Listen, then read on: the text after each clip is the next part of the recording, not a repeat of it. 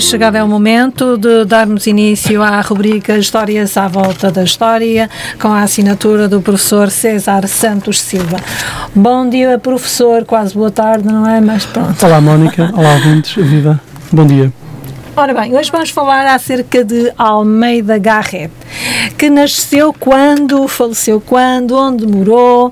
Eh, sei que ele, eh, para além de ter sido um poeta, foi um prosador, um, um dramaturgo e também andou metido na política.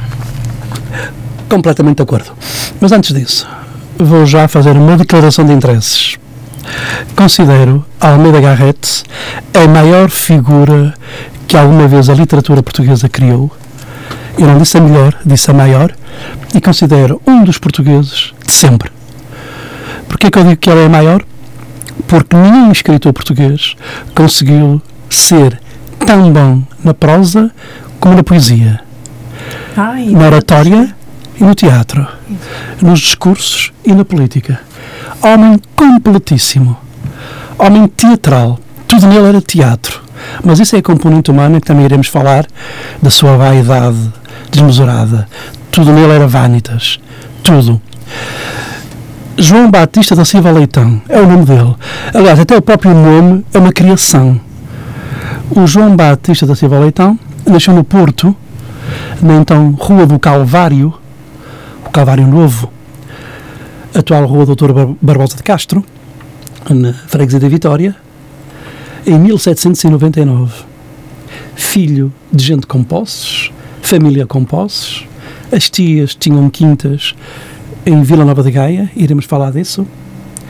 E o jovem, o menino, o bebê neste caso, foi batizado na igreja de Santo Ildefonso, na pia batismal, que tinha sido feita por Nazoni quase 100 anos antes.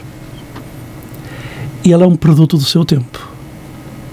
Desde muito novo, revolucionário de espírito, comprou uma figurinha de Napoleão Bonaparte e andava com ela, ainda muito jovem, a influência ainda das invasões francesas.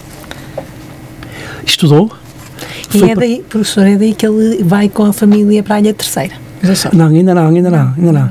Estudou, esteve em Coimbra, e é em Coimbra que ele vai reinventar-se em termos de nome.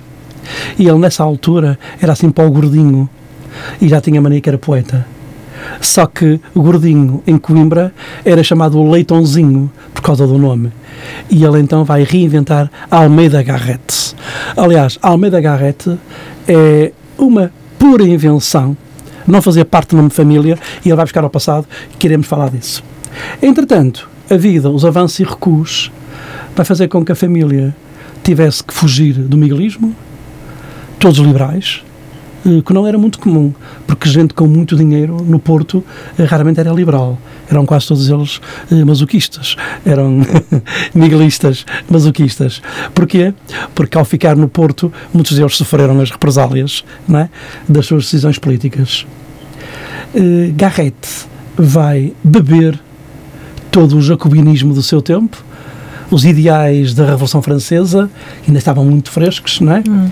Os, os homens de enciclopédia, D'Alembert, Diderot, Rousseau, eh, ainda estavam a ser lidos avidamente por multidões liberais e ele vai abraçar a causa liberal e vai abraçar os princípios de Dom Pedro IV. E daí as fugas por causa da política de uma coerência notável. Nunca mudou de ideias sempre, sempre ao lado do liberalismo. Apesar de grandes polémicas, por exemplo, com o padre uh, Agostinho de Macedo, que era um, um truculento, mas não era bronco, era um homem cultíssimo, mas um antiliberal de primeira, não é? Uhum. Uh, remoques, remoques até do jovem Camilo, também, uh, porque Camilo também era um miguelista, não, é? não, não tinha nada de liberal, e Almeida Garrett, só quando da vitória do liberalismo é que vai ter alguma estabilidade física e psicológica. Sim, porque ele anda num vai e vem, Vai e não é? vem. Inglaterra, Inglaterra, França. França. Mas, oh professor, eu tinha a ideia que ele, ainda pequeno, que fez a instrução primária nos Açores por causa das invasões eh, napoleónicas. Napoleónicas, sim, talvez, talvez, talvez, talvez. Não, não, é? não sei Foi diz- com os pais para. E depois os pais ficaram lá e ele retornou É, mas foi um, um episódio muito curtinho, Sim. sem grande força na vida dele, Relevância. não é? Sim. Mas vamos àquilo que nos interessa, que é o intelectual e o político. sim. Entretanto, ele tinha casado com uma rapariguinha chamada Luísa Midosi. Ela tinha 14, não é? Ela era amiga, era, perdão, era irmã de um amigo do Garrett. Ela apaixonou-se por aquela figura, não era difícil. Garrett era um dandy. Garrett eh, impunha o modelo e era copiado pelos homens do seu tempo, porque era a, a componente hum, vaidade estava aqui com muita força. Garrett, para termos uma noção, Garrett tinha tias em Vila Nova de Gaia. Eram donas de duas quintas distintas. A Quinta do Castelo, onde existiu o Castelo de Gaia, no, no que se chamava na altura o Alto dos Judeus, fica de frente a Mira Gaia. Aliás, é esta realidade que vai levar Garrett a ir buscar ao cancioneiro a famosa lenda de Mira Gaia, não é? que miras tu, Gaia, miro as janelas daquele castelo que estão a fumegar, pois mira, mira, que o teu olhar não vai ter mais que mirar, e com a sua espada a sua cabeça vai arrancar. Isto não é a Guerra dos Tronos, atenção, isto é mesmo a lenda de Mira Gaia, da tal cristã que foi raptada por um senhor mourisco, e apaixonou-se por ele. Depois, quando o marido a foi buscar, ela não queria ver. Eu acho que nasce aqui o chamado Síndrome de Estocolmo, não é? Como depois foi retratado. E esta lenda, que se perde na memória do tempo, Garrett, romântico como era, vai buscar ao cancioneiro. E aqui temos que atravessar o Garrett do romantismo. Garrett e Alexandre Colano são, de facto, os introdutores do romantismo em Portugal. Copiando o modelo britânico que ele conhecia bem, da sua estadia lá, o modelo de Sir Walter Scott e Shakespeare, que vão buscar muitas vezes à Idade Média temas para depois retratarem no seu tempo. É o que acontece com o Garrett no Arco de Santana. O Garrett, para falar do século XIX, Dom Pedro, vai buscar à Idade Média um episódio que aconteceu no Porto de uma tal Aninhas, burguesa portuense, filha do mercado, eh, esposa do mercador, que anda a ser assediada pelo Bispo do Porto. No tempo do reinado, Dom Pedro, o cruel. Portanto, não é por acaso. E, de facto, esta figura imensa da nossa literatura introduz, juntamente com o, o interessante em termos intelectuais, mas maçador em termos de pessoa, porque era um cinzentão moralista, o Herculano, o Garrett é o oposto disto, é mesmo o oposto disto, mas os dois são introdutores do, do romantismo. E a partir daqui é a construção intelectual fora do comum. E uma vida, ao mesmo tempo, pessoal, um bocadinho tumultuosa. Entretanto, separou-se da Luísa Midosi, tal jovem italiana, eh, amancebou-se, como se dizia na época, com Adelaide Pastor, uma rapariga de Lisboa, vai ter uma filha que vai morrer. Eh, Garrett não foi muito não teve muita sorte com as raparigas, eh, suas filhas, e depois vai se apaixonar perdidamente por uma mulher da corte, a Viscondessa da Luz. Rosa de Montefer, andaluza, casada com um oficial da corte, e os dois vão ficar apaixonadíssimos. Era um amor impossível, porque ambos eram casados, mas isto vai inspirar Garrett, que não, que não precisava de muito para se inspirar, mas aqui ainda vai ser um motivador extra, E e vai escrever As Folhas Caídas. as folhas caídas. o famoso verso Não Te Amo, que é mesmo 200 anos depois da nossa, na sua, desculpem, eh, da sua conclusão, um dos mais belos poemas da nossa literatura. Não te amo, quero-te, o amor vem da alma, eu na alma tenho a calma, a calma do jazigo. Ai, não te amo, não. Não te amo, quero-te, o amor é vida, e a vida nem sentida a trago já comigo. Ai, não te amo, não. E continua, continua. Isto é, o, no fundo, das contradições do discurso amoroso. Como está a perceber, Garrett era um amorudo. Era um homem que se impunha às mulheres. Aliás, isto é uma concorrência desleal, não é? Porque Ga- Garrett dizia numa penada aquilo que um homem anda um ano inteiro a pensar para dizer a uma mulher. E por isso é uma, uma concorrência mesmo muito desleal de um gênio. A partir daqui Hum. vem um homem completíssimo. Uhum. Teatro. Frei Luís de Souza é considerado por alguns autores britânicos dos melhores do seu tempo em toda a Europa. Mas também a Dona Branca, o poema Camões, as- os seus dotes oratórios eram tão brilhantes, tão brilhantes, que uma vez em pleno Parlamento estava a discursar, o famoso discurso do Pireu, e no final todo o Parlamento, situação e oposição, levantou-se. Muitos poderão concordar com as ideias, mas o brilhantismo e a oratória de Garrett era qualquer coisa fora de comum. E eu faço sempre o contraponto ao Parlamento de hoje, com aquelas figurinhas que passam, passam um período parlamentar sem falar nada, e até melhor nem falarem, porque também não sabem nada, não é? E é preferível estar assim. Mas num tempo onde a oratória era obrigatória, noutros estudos, não é? Esta gente era muito completa. E Garrett era. E depois na política, vai ser tudo aquilo que tinha dito que ia fazer. Vai criar as leis do mecenato, vai criar o conservatório, vai criar o Um teatro, conservatório de quê? Arte, o Conservatório de Artes né? Eh, Dramáticas, né? teatro. Vai criar o Dona Maria, vai criar uma, um conjunto de condições para poder florescer eh, a arte, a arte teatral Hum. em Portugal. E, ao mesmo tempo, escreve, escreve. E o escreve. Panteão Nacional? Tem a ver? É o criador do Panteão Nacional. Isso. É o homem que dá a ideia de se colocar no Panteão Nacional, na eh, Igreja Santa Engrácia, né, em Uhum. Lisboa, todos os grandes vultos né, da nossa nação. Aliás, eu pergunto, pergunto a mim mesmo o que é que diria Garrett de estar no Panteão Nacional um jogador de futebol. É? De certeza que não concordaria. Mas pronto, o conceito hoje está muito elástico, como sabemos, e por isso não é de estranhar. Mas no tempo de Garrett era só mesmo os grandes, muito grandes, não é? E de facto, Garrett é, é o criador dessa ideia. E depois vem outro Garrett, o vaidoso, que é impossível não se falar dele quando se fala do, do Garrett criador. Hum. Gomes de Amorim é o grande biógrafo de Garrett, três volumes dedicados à vida deste homem, de quem foi amigo, apesar de ser bem mais jovem. E ele conta-nos que as tias tinham um colégio na, na atual Rua da Boa Vista, onde depois se instalou até hoje o Colégio Universal. Mas antes existia um outro colégio pertencia às tias. E um dia, o jovem Garrett foi se exibir para as primas que estavam à janela. Se fosse hoje, iria de Ferrari, Maserati ou uma moto topo de gama. Na altura, foi com um cavalo, um alazão, bonito, branco. O cavalo pôs-se a fazer uns pinotes e atirou-o para o chão. Por causa disto, vai ter lesões na cabeça que vão durar toda a vida. Isto obrigou a quê? A comprar um capachinho. Não, um não. Em, para sermos rigorosos, sete capachinhos. Porque ele tinha um capachinho para cada roupa que tinha.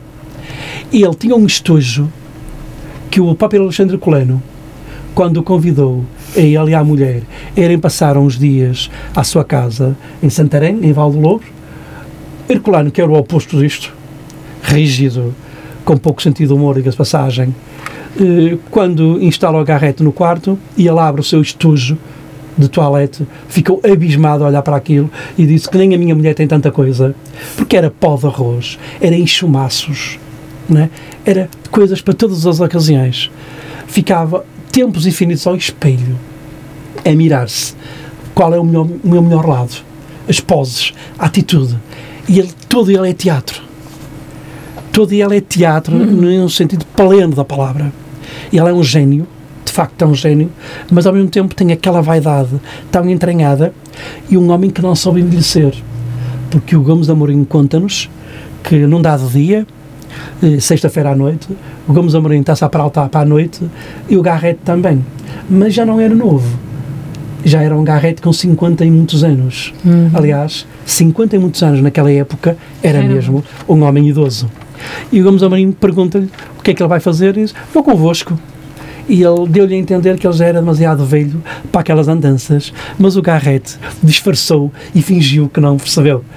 Portanto, é um homem que não conseguiu assumir a passagem do tempo e do que ele faz em nós, não é? Hum. E são eh, pormenores de vida, mas que serve para percebermos. E agora o nome. Almeida Garrett. Onde é que ele foi buscar o Pois, Almeida? é E que o o Garrett? Gomes Amorim descobriu isto é espantoso. Garrett era o nome de uma escrava que tinha vindo com o avô nas andanças europeias.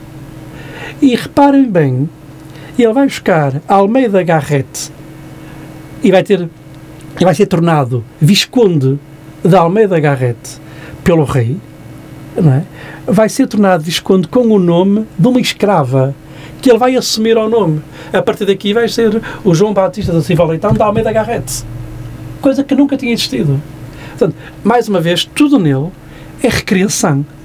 Tudo nele é invenção. Hum. Tanto a nível artístico como a nível pessoal. É interessantíssimo como é que alguém vai lá atrás buscar o nome de uma escrava, pasme-se, e assume esse nome e é tornado visconde com esse nome. E outra escrava criada, Rosa, que lhe contava histórias numa outra quinta que as tias tinham, a famosa Quinta dos Arcos do Sardão, em Vila Nova de Gaia. Hoje apenas resistem os arcos, a quinta é? foi urbanizada, como sabemos, e uma Rosa era tão amiga dele, ainda menino e moço, que lhe contava histórias que vão ajudar ao imaginário do futuro grande criador. E ele fala, fala dela. Vai ser justo, vai ser grato e fala desta empregada, criada, escrava. É? Naquele tempo as coisas às vezes confundiam-se e ele fala desta rapariga. Entretanto, eh, professor, acho que já deve ter dito tudo o essencial eh, eh, sobre Almeida da Garré. Agora, queria que nos falasse dele e as- das suas marcas no Porto. Eu sei que ele também viveu mais em Lisboa, não é? Mas Sim, deixou, política. deixou eh, Sim, e até nisso é um bocado confuso, porque nós temos Garrete no Porto, numa praça, numa estátua e numa biblioteca. Esta, bem mais recente, pouco mais de 20 anos, nos jardins do antigo Palácio de Cristal. Repare bem, também temos a casa dele, não é? Ou já não, não é? existe? temos a casa que está, passei ontem por ela, eh, a Rua Doutor Barbosa de Castro, está completamente espatifada, sofreu um incêndio há pouco tempo atrás, só resta a fachada e o grande medalhão em gesso, que até é um medalhão grande demais à escala da casa, merecia. Que a Câmara pensou nisso há muitos anos atrás, em comprar a casa e para ser um centro de estudos garretianos, o que fazia todo sentido. Entretanto, as oportunidades esgoraram-se, também houve ali a ganância dos proprietários que queriam muito mais dinheiro com aquela valia na altura. Mas repara bem esta confusão à volta de, de Garrett. Temos uma praça que se chama Praça Almeida Garrett, de frente à Estação de São Bento. Já agora é o local no Porto que mais vezes mudou de nome, nove vezes. Mas a estátua que o perpetua, obra de Barata Feio, fica de frente à Câmara Municipal do Porto, na Praça de General Humberto Salgado, que por sua vez tem uma estátua na Praça de Carlos Alberto. Não há aqui equívocos? É que eu acho que há. Não seria lógico as estátuas estarem nos sítios das praças? Mas não. Hum, como disse, como a Mónica disse muito bem, a presença física de Garrett no Porto é pequena, não é? porque as deambulações da vida obrigam a andar ou pelas ilhas, não é? nunca nos vamos esquecer de Angra, Angra, local que nunca foi tomado pelos miguelistas e por isso é que foi tornada Angra do Heroísmo, o nome é posterior, Mas, ó professor, porquê é que os portuenses quiseram adotá-lo para o Porto, trazê-lo para o Porto e, e- e ter as suas marcas no Porto? mas cuidado, porque aqui há aqui uma contradição. Porque o Porto não gostava de Garrett. Ai, não. Não, de todo. Garrett nunca foi eleito deputado pelo Porto. Repare bem, Oliveira Martins e Herculano, que viveram cá, mas não eram de cá, foram tornados deputados pelo Porto. O Porto nunca votou em Garrett. Porquê? É a lógica do cá se fazem, cá se pagam. É que não, não nos podemos esquecer Garrett vai ter uma frase que vai chocar o Porto. Ah, o Porto, esse grande aldeão. Vem daqui a famosa frase que o Porto é uma aldeia com muitas casas. E o Porto, quando soube disto, vingou-se. Ai sim, então olha, e nunca votou nele.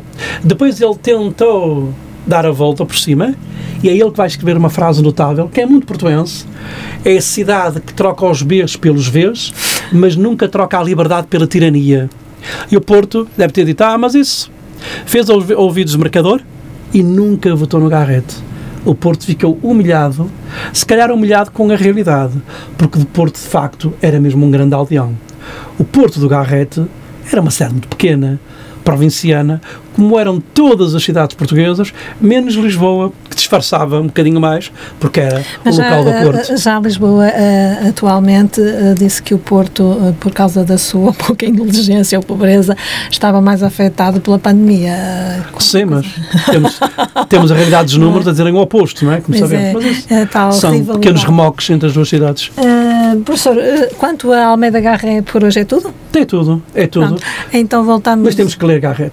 Temos. O Arco de Santana é uma belíssima, Ah, é uma belíssima obra O sobre o Porto. eh, Luís O Frei Luís de Souza, de nem que seja para dizermos no final, ninguém, ninguém, quando perguntam quem és tu, é?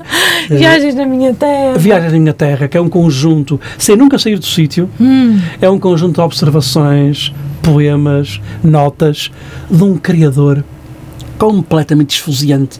Toda a mente de Garrett é criação pura, não é? Por isso é que eu disse que ele é o maior, é o mais completo eh, intelectual português, escritor português de, de todos os tempos. professor, eu agradeço a sua presença aqui no Porto. E eu que agradeço. Até breve. E daqui a 15 dias a 15 estaremos de volta. Até à próxima.